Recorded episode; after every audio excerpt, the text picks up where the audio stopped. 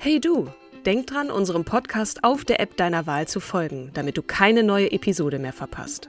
Und wenn du uns noch mehr unterstützen möchtest, schenk uns fünf Sterne auf Apple oder Spotify und lass uns auch noch eine tolle Rezension da. Mit Acast Plus kannst du uns übrigens werbefrei hören und auch 24 Stunden vor dem offiziellen Launch unsere neueste Episode vor allen anderen hören. Mehr Infos in den Show Notes. Ready to pop the question? The jewelers at BlueNile.com have got sparkle down to a science with beautiful lab grown diamonds worthy of your most brilliant moments. Their lab grown diamonds are independently graded and guaranteed identical to natural diamonds, and they're ready to ship to your door. Go to BlueNile.com and use promo code LISTEN to get $50 off your purchase of $500 or more. That's code LISTEN at BlueNile.com for $50 off. BlueNile.com code LISTEN.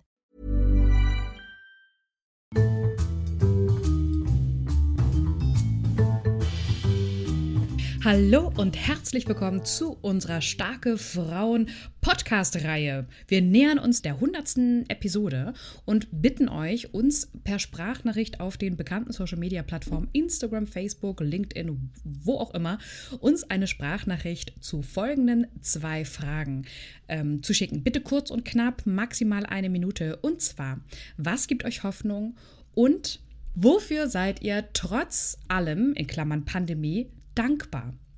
Ja, liebe Katrin, wie geht's dir heute? Mir geht's gut. Ich bin so ein bisschen aufgeregt, weil wir und ich euch heute da eine Frau vorstellen darf, die die Ikone des Feminismus überhaupt ist. Aber bevor ich das tue, wollte ich oder wollten wir noch darauf hinweisen, heute, der Tag, an dem wir aufnehmen, ist der 8. Mai, ein guter Tag für dieses Land.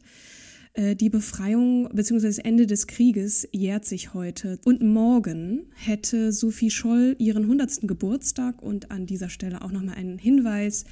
Äh, ihr hört euch bitte unsere Folge über Sophie Scholl an. Wirklich eine Folge, ja, ich weiß gar nicht, wann wir die, das ist auch schon so lange her. Kim, wir haben 100. Her, ne? wir haben 100. Geburtstag. Also ich bin, Knaller, ich bin ne? wirklich, ich bin wirklich baff ja. immer wieder. So. Wie starte ich jetzt mit dieser Folge, beziehungsweise mit, mit dieser Frau? das ist im Grunde genommen eigentlich längst überfällig so. Ne? Die ist, mhm. äh, da kann man auch irgendwie vier Folgen draus machen. Es handelt sich um Gloria Marie Steinem.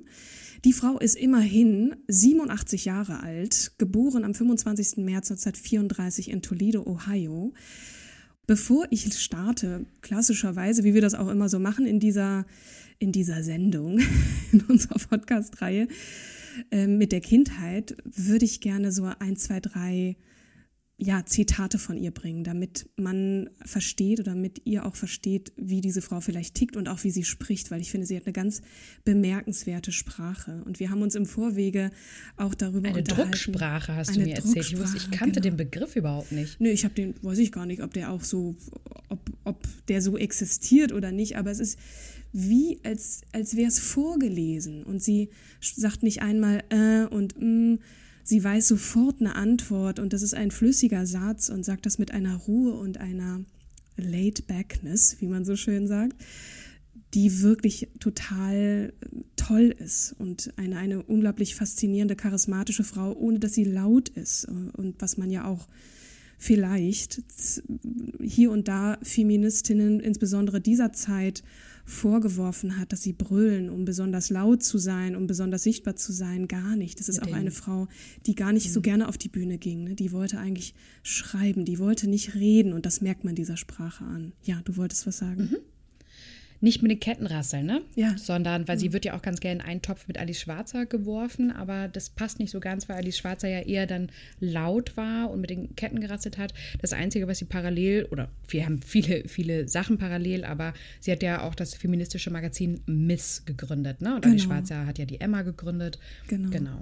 Es gibt durchaus Parallelen, ne? Das ist, das eine ist das Auftreten, das andere ist auch die Thesen, die man vertritt Inhalt, oder die Frau vertritt. Mhm bei Alice Schwarzer, ne, da scheiden, scheiden sich ja auch bisweilen die Geister. Ne? Findet man sie toll? Natürlich. Musste man laut sein? Ja, vielleicht musste man das. Ist mhm. Deutschland ein anderes Pflaster? Bestimmt. Weil Ach, ja. als der Feminismus und die, und die Frauenbewegung, in der ja nun auch Gloria Steinem eine wichtige Rolle gespielt hat, nach oben kam, gab es das Civil Rights Movement. Ne? Es gab mhm. äh, Black Power Bewegung. Es gab den, die Proteste gegen den Vietnamkrieg und so. Das war in Deutschland noch so ein bisschen Ne, bei uns gab es die RAF als wirklich radikale Bewegung äh, und ich lehne mich jetzt hier sehr weit aus dem Fenster, aber es war auf jeden Fall ein anderes politisches Pflaster, nochmal anders geartet und der Feminismus hier in Deutschland sicherlich auch nochmal anders. Zurück zu Gloria Steinem. Genau. Geboren, Wie hat sie, schon gesagt? Genau, habe ich schon gesagt, aber so ein, zwei Zitate. Ach ja. Und zwar ähm, auf die Frage, how would you describe feminism? Und ich habe manchmal deutsche, manchmal englische Zitate dabei. Ich hoffe, das ist okay, wenn ich mal switche, switche zwischen den Sprachen. Sie Für fragte, mich ja. How would you describe feminism? Und sie sagt, It's just the radical idea that human beings are all equal and that we can dispense with labels of gender, class and race and begin to realize our unique individuality. Also es geht ihr vor allem um eine Sicht auf Menschen die zufällig Männer oder Frauen sind. Und wir haben ja das auch hier mal so diskutiert. Ne? Muss man als Feministen, ne, dieser Ismus ist das immer so, man muss die Frauen natürlich von unten pushen oder nach oben gehen, um auf Augenhöhe zu kommen, um wirklich diese, diese Gleichheit zu haben. Und die ist natürlich auch ein Stück weit utopisch, aber trotzdem sagt sehr viel aus über ihre Sicht auf den Feminismus, finde ich sehr schön. Im Vergleich dazu Sophie Passmann haben wir auch eine Folge zugemacht. Ich glaube, 25 oder so. Gerne mal reinhören. Die hat auf, gesagt auf die Frage, was ist, was ist für dich Feminismus? Naja, einfach, dass alle Menschen auf dieser Welt eine gleich gute Zeit haben, egal wie sie aussehen, wo sie herkommen und was so untenrum bei ihnen passiert. Und das ist vielleicht die moderne Form von äh, oder die moderne Übersetzung davon und dann einen, der gar nicht so sehr jetzt feministisch ist oder so, sondern auch nochmal so ein schöner Gedanke ist, without leaps of imagination or dreaming, we lose the excitement of possibilities. Dreaming, after all, is a form of planning. Und das finde ich auch ganz schön. Das ist so ein bisschen dieses. Der visionärische Gedanke, ne? Die, genau, mhm. total. Du, du sagst es. Punkt. Ich finde, und ich habe das auch in, auf diversen Quellen immer wieder gelesen, wenn sie zitiert wird und auch wenn sie spricht, einige Sachen eben auch wie gesagt angehört, dann kann man das in ein Buch packen. Und ein mhm. letztes Zitat, auch der Titel eines Buches, The Truth will set us free, but first it will piss us off oder will piss you off. Ne? Also die, die, die Wahrheit befreit, aber der Weg dahin zur Befreiung ist verdammt hart und dafür hat sie gekämpft. Und wie, das erzähle ich jetzt. Boah. Trommelwirbel. So, also nochmal Kindheit. Sie ist geboren in Ohio, den USA. Ihre Mutter Ruth hatte deutsche Vorfahren und äh, war eine relativ erfolgreiche Journalistin. Sie ist relativ spät Mutter geworden. Sie wollte eigentlich auch arbeiten. Wir reden von den 30er Jahren. Also, ne, das ist mhm. für eine Frau damals war ja das revolutionär. Mhm. Klar, aber geprägt schon von den goldenen 20ern. Ne? Das war ja so die erste ja. richtige Emanzipationsbewegung.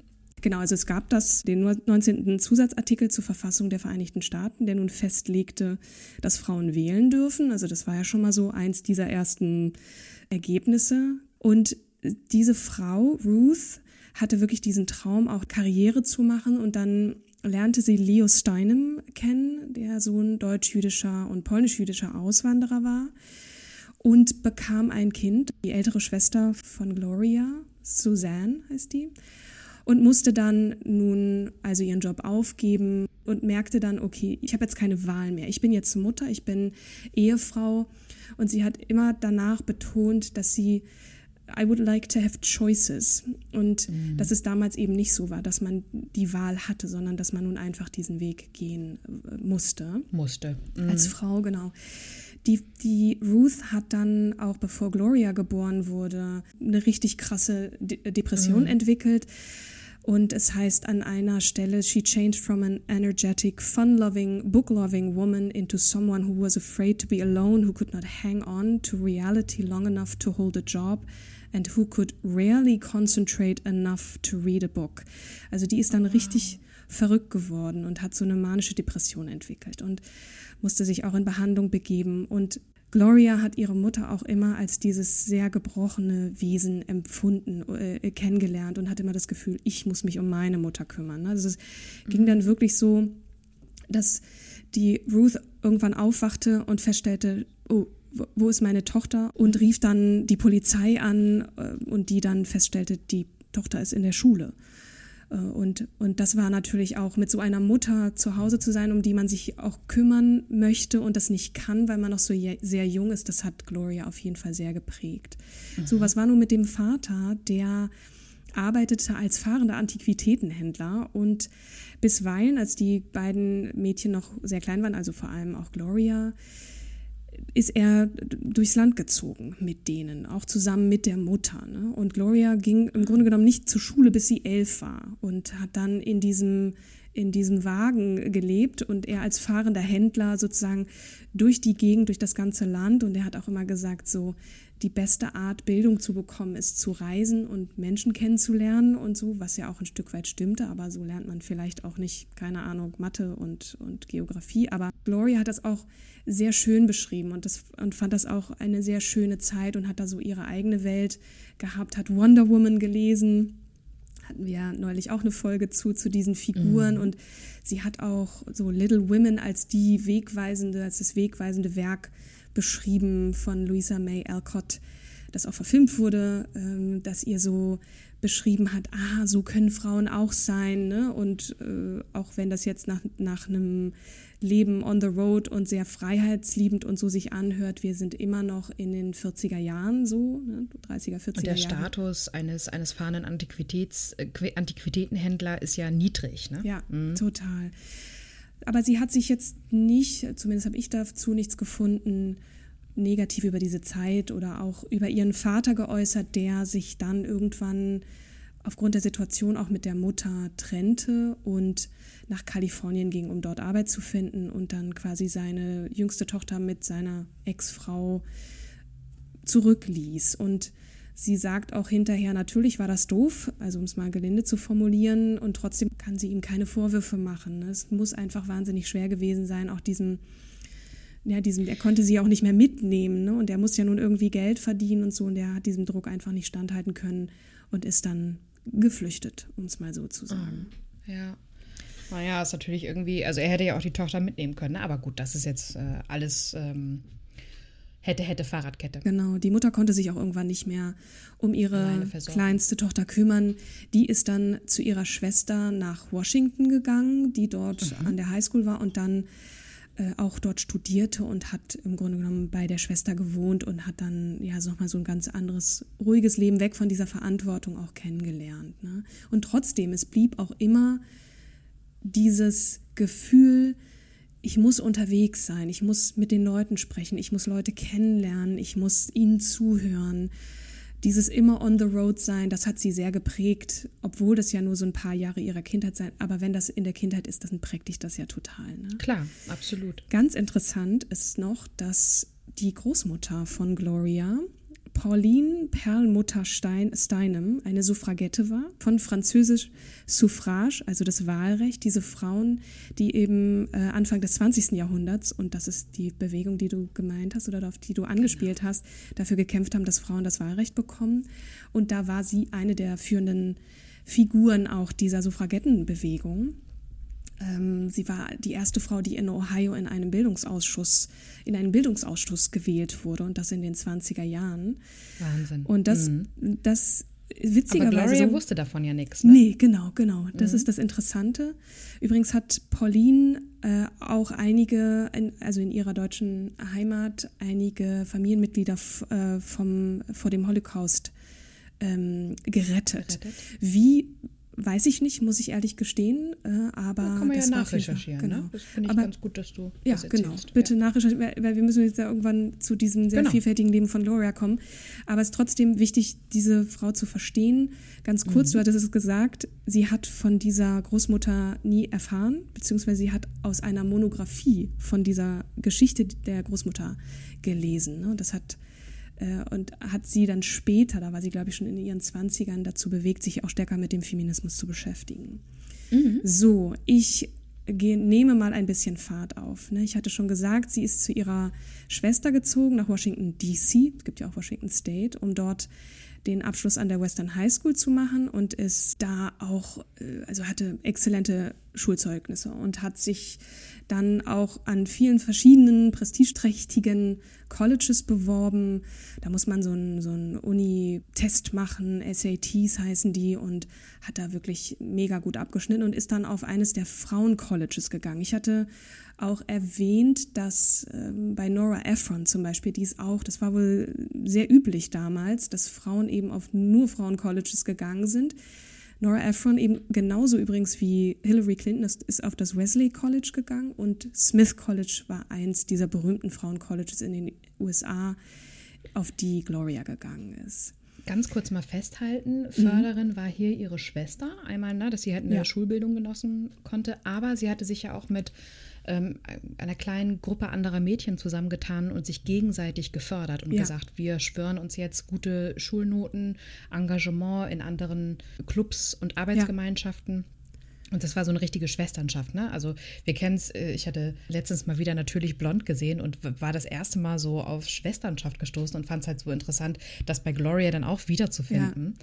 Ja. Das ähm, klingt erstmal sehr merkwürdig, ne? Man hat so ja, das Gefühl, so total. Studenten, Studentinnenverbindung, Sororities mhm. heißen die das ist irgendwie ganz komisch und hat irgendwie so ein Geschmäckle, finde ich. Aber offensichtlich war das da auch so gang, gang und gäbe. Aber gut, dass du das nochmal sagst. Ich, also sie hat das ja selber gegründet und andere Mädchen sind dann nachgezogen und haben das total interessant gefunden, ne? so, eine, so eine Gruppierung.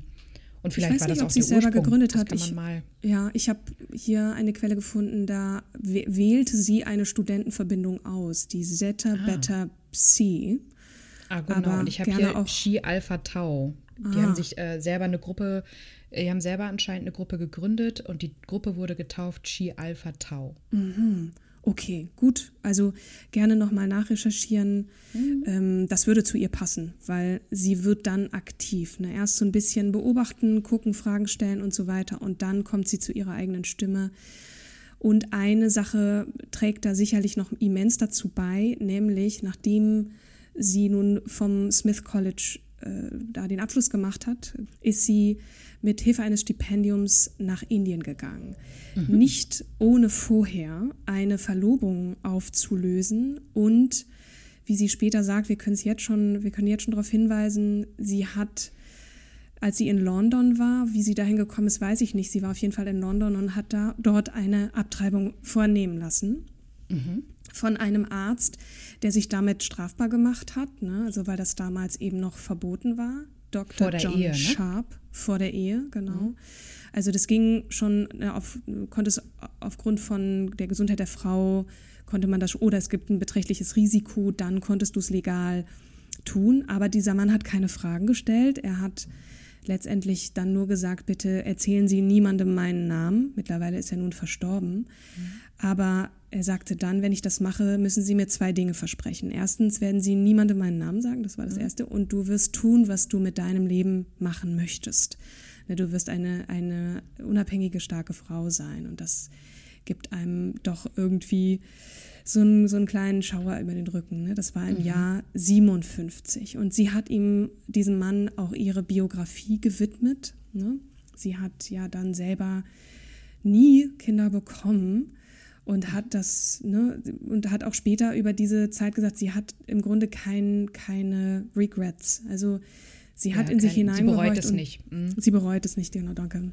Ja. Und, und hat auch manchmal versucht, sich hineinzufühlen, wie alt ist das Kind wohl jetzt und fühle ich mich schuldig und Nein, sie hat immer das als bewusste Entscheidung über die Kontrolle über ihr eigenes Leben gesehen äh, und ähm, ja, hat sich auch immer für das Recht auf Abtreibung eingesetzt. Und ja, es ist ja auch total, ich finde es auch total legitim, um jetzt mal ganz kurz mhm. irgendwie ähm, abzuschweifen, legitim mhm. zu entscheiden, was man mit dem eigenen Körper anstellen will und ob man die Psyche, und das hat sie ja nun bei ihrer Mutter erlebt, hat man die Psyche und auch die, ähm, die Energie, jetzt ein Kind, ein Lebewesen großzuziehen. Ja. Und das ist ja, muss ja eine bewusste Entscheidung sein dürfen.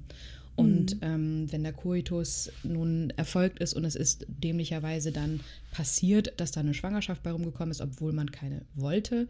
Ähm, mhm. Ähm, natürlich gibt es diverse Verhütungsmethoden, aber natürlich in dem damaligen Jahr nicht. Und auch in der heutigen Zeit ist das Thema Abtreibung hier in Deutschland ja auch immer noch ein riesengroßes Thema. Frauenärzte mhm. dürfen nicht aufklären, sondern es muss mhm. erst einmal diese Schwangerschaftsberatung erfolgen. Und dann, ähm, also es ist ja ein, eine Prozedur hier immer noch. Und ich finde das so schade, dass dieses Thema nicht, nicht ähm, Akzeptanz findet und dass auch häufig noch Männer darüber entscheiden, ob Frauen mhm. abtreiben dürfen. Ne? Also wer sitzt in den Entscheidungspositionen. Für die Rechte letzten Endes sind ja noch wenig Frauen. Und dann mhm. haben wir auch wieder sehr, eine sehr, einen sehr konservativen Flügel. Naja, lange Rede, kurzer Sinn, du weißt, was Da ist ja immer auch noch die Kirche, ne? Also du, du tötest Leben. Wann beginnt das Leben? Ähm, ja. wenn, wenn die Eizelle befruchtet ist oder oder sozusagen es sich ein Embryo bildet und ich, ich aber warum ähm, geht dann, warum geht dann hm. ähm, die Kirche oder auch die Gesetzgebung davon aus, dass jede Frau automatisch eine gute Mutter sein wird? Und dass es automatisch der Frau auch jetzt in den Lebensstil passt?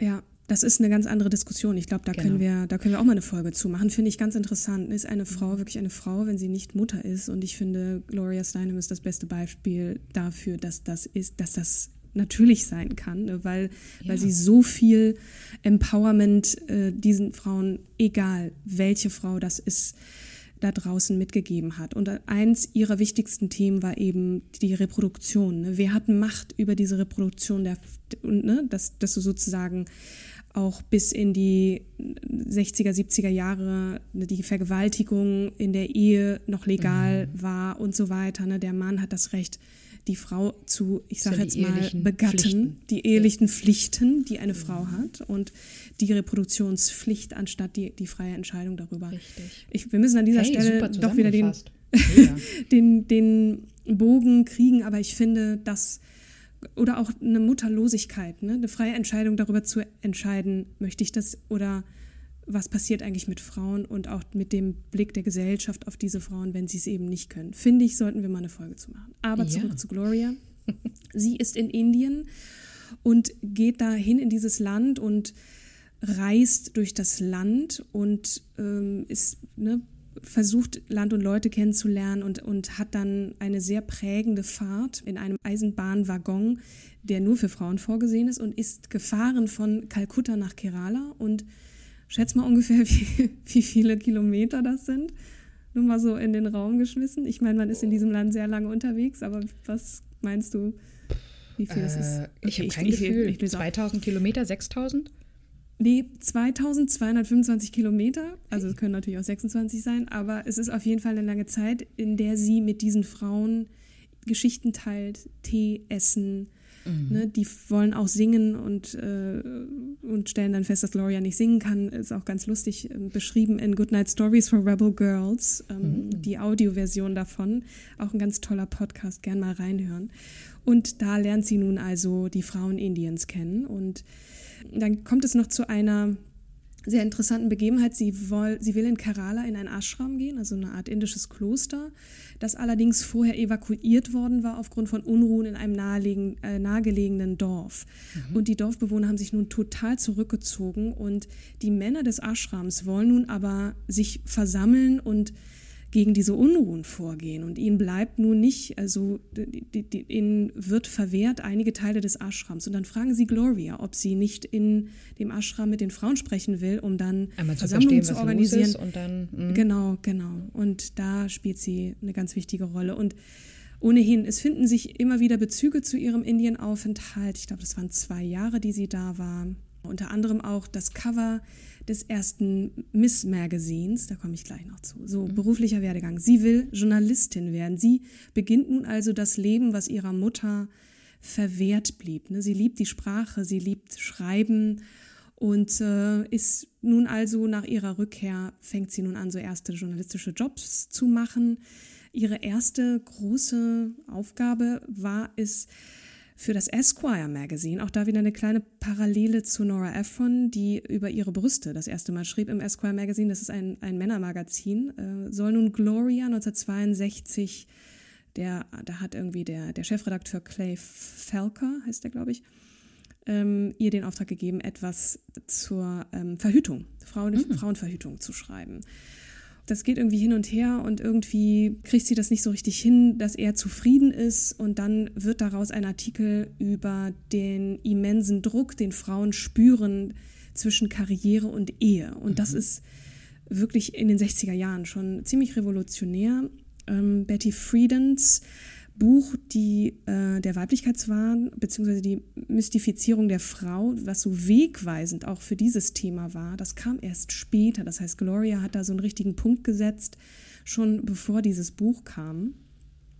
Sie ist weiter bekannt und berühmt für einen Artikel, den sie über die Playboy Bunny Verbindung sozusagen ja, geschrieben hat. Ne? Mhm. Genau, genau. A Bunny's Tale.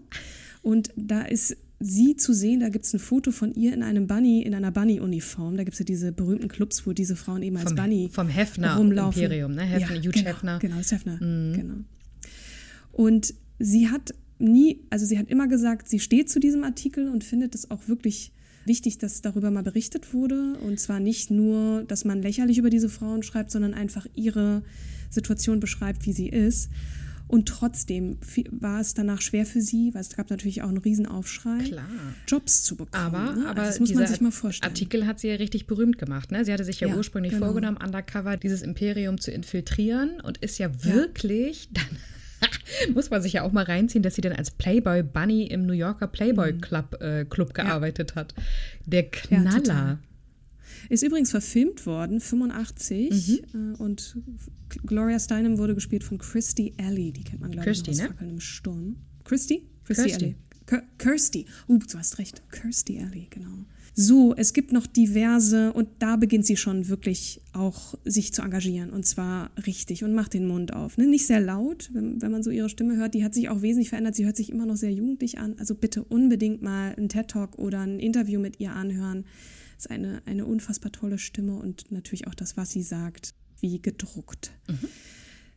Sie hat 1969 einen Artikel veröffentlicht, der heißt After Black Power, Women's Liberation. Und das hat sie auf, diese, auf diesen Thron gestellt als feministische Anführerin, so, ne, die, das sie gar nicht haben wollte. Also sprechen fiel ihr schwer und trotzdem das, was sie sagte, das war wirklich wie so ein Peitschenhieb auch auf das äh, patriarchale System hatte aber auch unglaublich viele Unterstützerinnen, also vor allem auch aus der äh, First Lady-Riege, die sie da unterstützt haben und hat auch so ihre beste Freundin, äh, ist äh, die Dorothy Pittman Hughes gewesen, eine schwarze Frauen- und Bürgerrechtsaktivistin.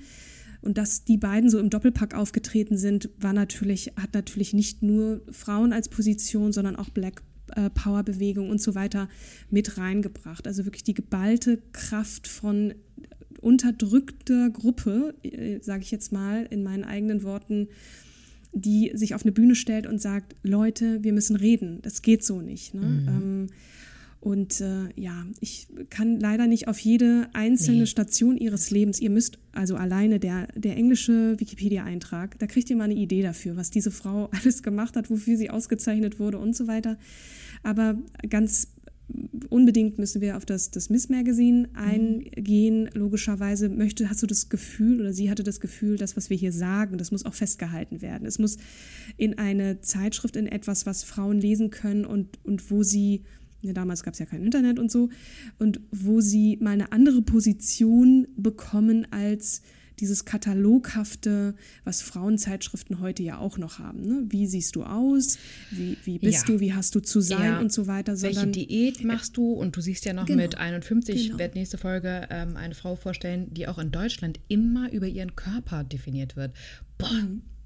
Mhm. Genau, das ist ja auch heute noch so. Das hat sich ja nicht im Wesentlichen so geändert. Und diese, dieses Magazin, von dem jeder sagte, ach, das wird sowieso nichts, hat nun Inhalte beschrieben und, und reflektiert die Rolle von Frauen und und, und Rechte, die sie nicht haben und gerne hätten, Träume, die sie haben, Selbstverwirklichung und so weiter. Ne? Im Grunde genommen, ja, feministisches Manifest in Was bestimmt in jeder viele Frauen immer nur heimlich lesen konnten, damit ja. man das nicht mitkriegt. Ne? Sechs Jahre hat sie dafür geschrieben, bis es verkauft wurde. Genau, 78 wurde es verkauft.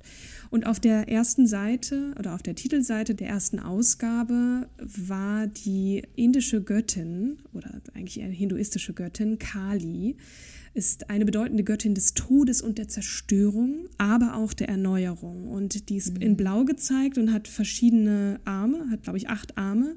Mhm. Und in, auf dem Titel waren auf jeder, auf jeder Hand balanciert sie etwas, was man mit ja, Haushaltsutensilien quasi gleichsetzen kann, Bügeleisen, eine Pfanne und so weiter, eine Babyflasche.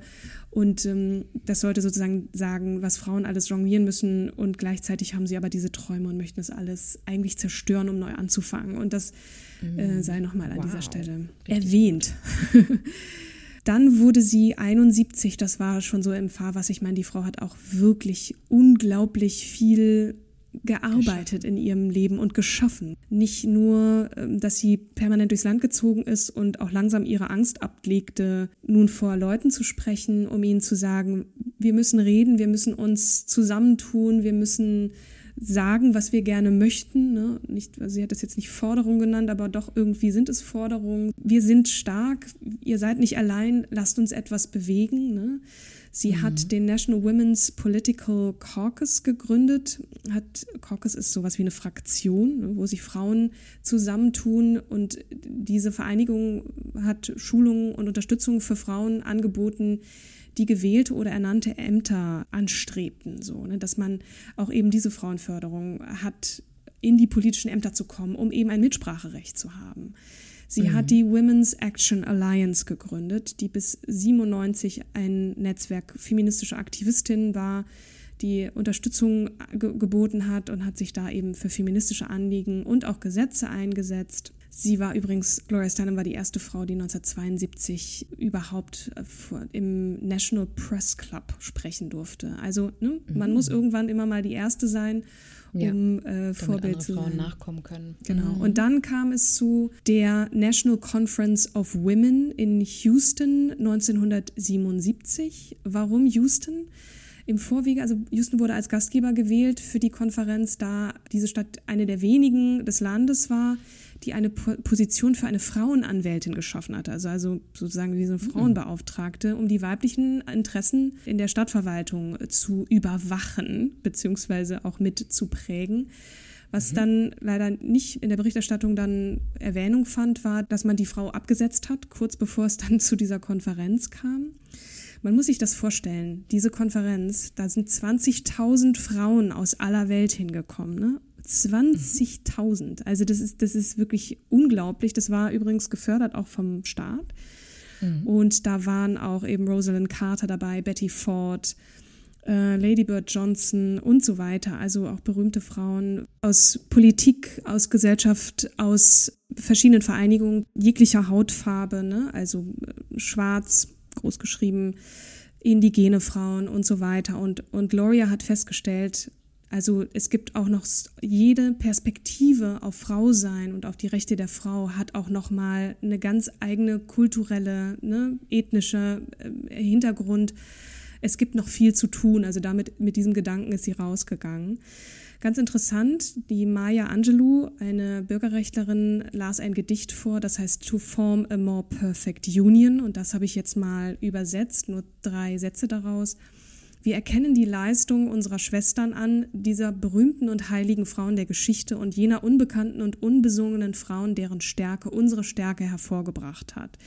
Wir erkennen jene Frauen an, die durch Unterdrückung gelähmt wurden und durch Vorurteile verkrüppelt und es immer noch werden. Wir erkennen unsere Verantwortung an auf die Beseitigung von Negativem in unserer Gesellschaft und damit unserem Geschlecht, unserer Spezies und uns selbst individuell Ehre zu erweisen. Das Gedicht kann man auch im Internet nochmal nachlesen. Super. Zu ihrem Activism, ne, also alles, was sie gemacht hat, um Dinge anzustoßen für Frauen, das kann man auch noch nachlesen. Es ist so viel, dass ich hier in Gänze nicht darauf eingehen kann. Vielleicht noch Ganz erwähnenswert ist ihr politisches Engagement. Sie hat diverse Male auch im Wahlkampf zur Präsidentschaftswahl da auch mitgeholfen und hat sich jetzt zwei rauspicken. Einmal George W. Bush, als der gewählt werden sollte, hat sie gesagt, also wenn, wenn der es wirklich wird, dann wird die Abtreibung in unserem, äh, in unserem Land unter Strafe gestellt. Hat natürlich da immens dagegen gewirkt, leider ohne Erfolg. Und man möchte sich nicht ausmalen, was sie gesagt hat über Donald mhm. Trump. Sie ist übrigens natürlich auch mitgegangen, den Women's March on Washington, dieser Protestmarsch für Frauen- und Menschenrechte kurz nach der Wahl von Donald Trump. Da ist sie natürlich auch mitgelaufen. Und da war sie schon mhm. einigermaßen alt, über 80, aber trotzdem, da musste sie dabei sein. Das ging nicht anders. Mhm. Ja, Mitgliedschaften, diverse Mitgliedschaften, schaut es euch einfach mal an. Also ja, ähm, richtig, welche Rolle sie hat. Ich, ich vermag jetzt gar nicht noch den ganzen so die Bedeutung, was sie auch angestoßen hat. Ich, ich denke, das wird einigermaßen deutlich, dass sie die erste war, die da unglaublich viel in Bewegung gesetzt hat, die man immer noch fragt, ne, um, um Meinungen äh, bittet, um, um ihre Sicht auf die Dinge, auch was Frauen heute äh, durchmachen. Aber nicht nur Frauen, auch die Black Lives Matter Bewegung, da hat sie sich auch sehr engagiert und was, was sie eben auch noch in der Lage ist mit, mit ihrem Netzwerk und auch mit ihrem Einfluss. Das ist natürlich mhm. auch immens. Vielleicht noch kurz zum. Ja, also mhm. ein richtiges Vorbild für viele, viele andere Frauen. Ne? Also, ja.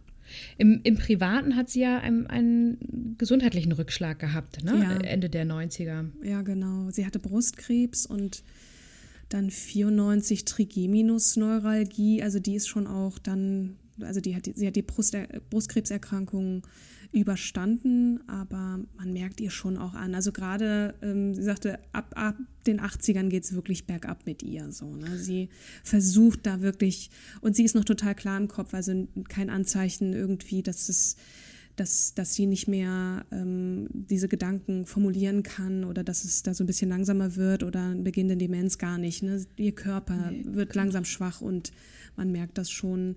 Sie hat ja. spät geheiratet. Sie hat tatsächlich dann den Vater von Christian Bale im Jahr 2000, der allerdings dann unmittelbar danach an einem Gehirnlymphom starb. Drei Jahre später. Drei Jahre ne? später mhm. schon, genau. Und was ich spannend fand, war, dass die Hochzeit bei ihrer äh, Freundin Wilma Mankiller stattfand. Ah, ja, die genau. erste weibliche Stammeshäuptlingsfrau der mhm. Cherokee-Indianer. Ja, das stimmt. Vielleicht abschließend noch ein, zwei popkulturelle Bezüge. Der kanadische Songschreiber David Usher hat in seinem Lied Love Will Save the Day Mitschnitte aus ihren Reden verwendet. Und am Anfang des Liedes heißt es da, It really is a revolution. Es ist wirklich eine Revolution. Und das Lied endet mit dem Zitat, wir reden über eine Gesellschaft, in der keine anderen Rollen existieren werden als die, die man sich gewählt oder verdient hat. Wir reden ernsthaft über Menschlichkeit. Ich glaube, das ist ein ganz mhm. gutes Schlusswort und dieses Zitat findet Totaler. sich auch im Abspann des Films wie for Vendetta. So. Totaler Gänsehautmoment, Katrin. Mhm. Ich bin auch ganz rot im Gesicht, das seht ihr jetzt nicht. Also ich habe versucht, da gut, so gut es eben geht, durchzuführen und Bitte schreibt uns, wenn ihr ergänzendes Material findet oder so. Also ich möchte auf jeden Fall. Und es gibt übrigens natürlich auch, das wundert, verwundert jetzt nicht, einen, Eindruck, einen Eintrag in dem Buch Goodnight Stories for Rebel Girls Teil 2. Auch sehr schön beschrieben. Eine ganz tolle Frau. Lohnt sich, sich mehr zu, mit ihr zu beschäftigen. Dankeschön. Hi. So. Ah, richtig cool, Katrin. Ja. Also macht richtig Lust auf mehr. Sagen wir zwar bei vielen Frauen, aber ja. es liegt halt auch daran, dass es unser Konzept ist, uns gegenseitig Frauen zu, vorzustellen, äh, die meistens die andere Person ja nicht so gut kennt. Ja. Und da habe ich richtig Lust, nochmal mehr zu recherchieren und ähm, ja, ein neues Vorbild gefunden, glaube ich. Und die Frau, die du jetzt demnächst oder in der nächsten Folge vorstellen willst, die kennt man zwar, aber vielleicht auch noch nicht so. Und du hattest es ja vorhin gesagt, die kennt man, die, sie, sie wird häufig aufs Optische reduziert. Mhm. Aber da steckt mehr dahinter. Nehme ich mal an, sonst hättest du sie dir nicht äh, gewählt. Du, sie hat, sie hat, mir durch ganz schwere Zeiten äh, geholfen. Sie ist mehrfach ähm, erwähnt worden bei uns, ne? Also genau, Louise also, L. Ja, Hay war auch, äh, da war sie auch drin. Louise L. Hay war mhm. genau durch sie bin ich auf Luis El Heya ähm, aufmerksam geworden. Das ist Jennifer Lopez oder auch yes. genannt J-Lo. J-Lo, auf die freue ich mich wirklich total, aber ich freue mich auch auf ganz viele andere. Ja. Deswegen kann ich jetzt erstmal nur sagen, vielen Dank fürs Zuhören und äh, vielen Dank fürs Vorstellen, Katrin. Ach, ja, ich ähm, wünsche euch, wir wünschen euch noch eine, eine schöne Restwoche und äh, freuen und, uns auf das nächste Mal. Und wir freuen uns auf eure Sprachnachrichten. Ach ja, genau, bitte. Bis Definitiv. zum 15.05. Genau. Danke euch. Hm. Dann, dann, jetzt aber. Bis dann. Tschüss. Tschüss.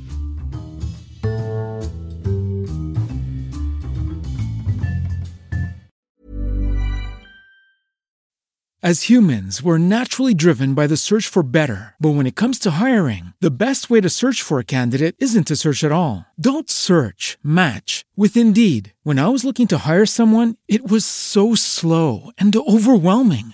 I wish I had used Indeed. If you need to hire, you need Indeed. Indeed is your matching and hiring platform with over 350 million global monthly visitors, according to Indeed data, and a matching engine that helps you find quality candidates fast. Ditch the busy work. Use Indeed for scheduling, screening, and messaging so you can connect with candidates faster. And Indeed doesn't just help you hire faster. 93% of employers agree Indeed delivers the highest quality matches compared to other job sites, according to a recent Indeed survey. And listeners of this show will get a $75 sponsored job credit to get your jobs more visibility at Indeed.com slash podcast. That's Indeed.com slash podcast. Terms and conditions apply.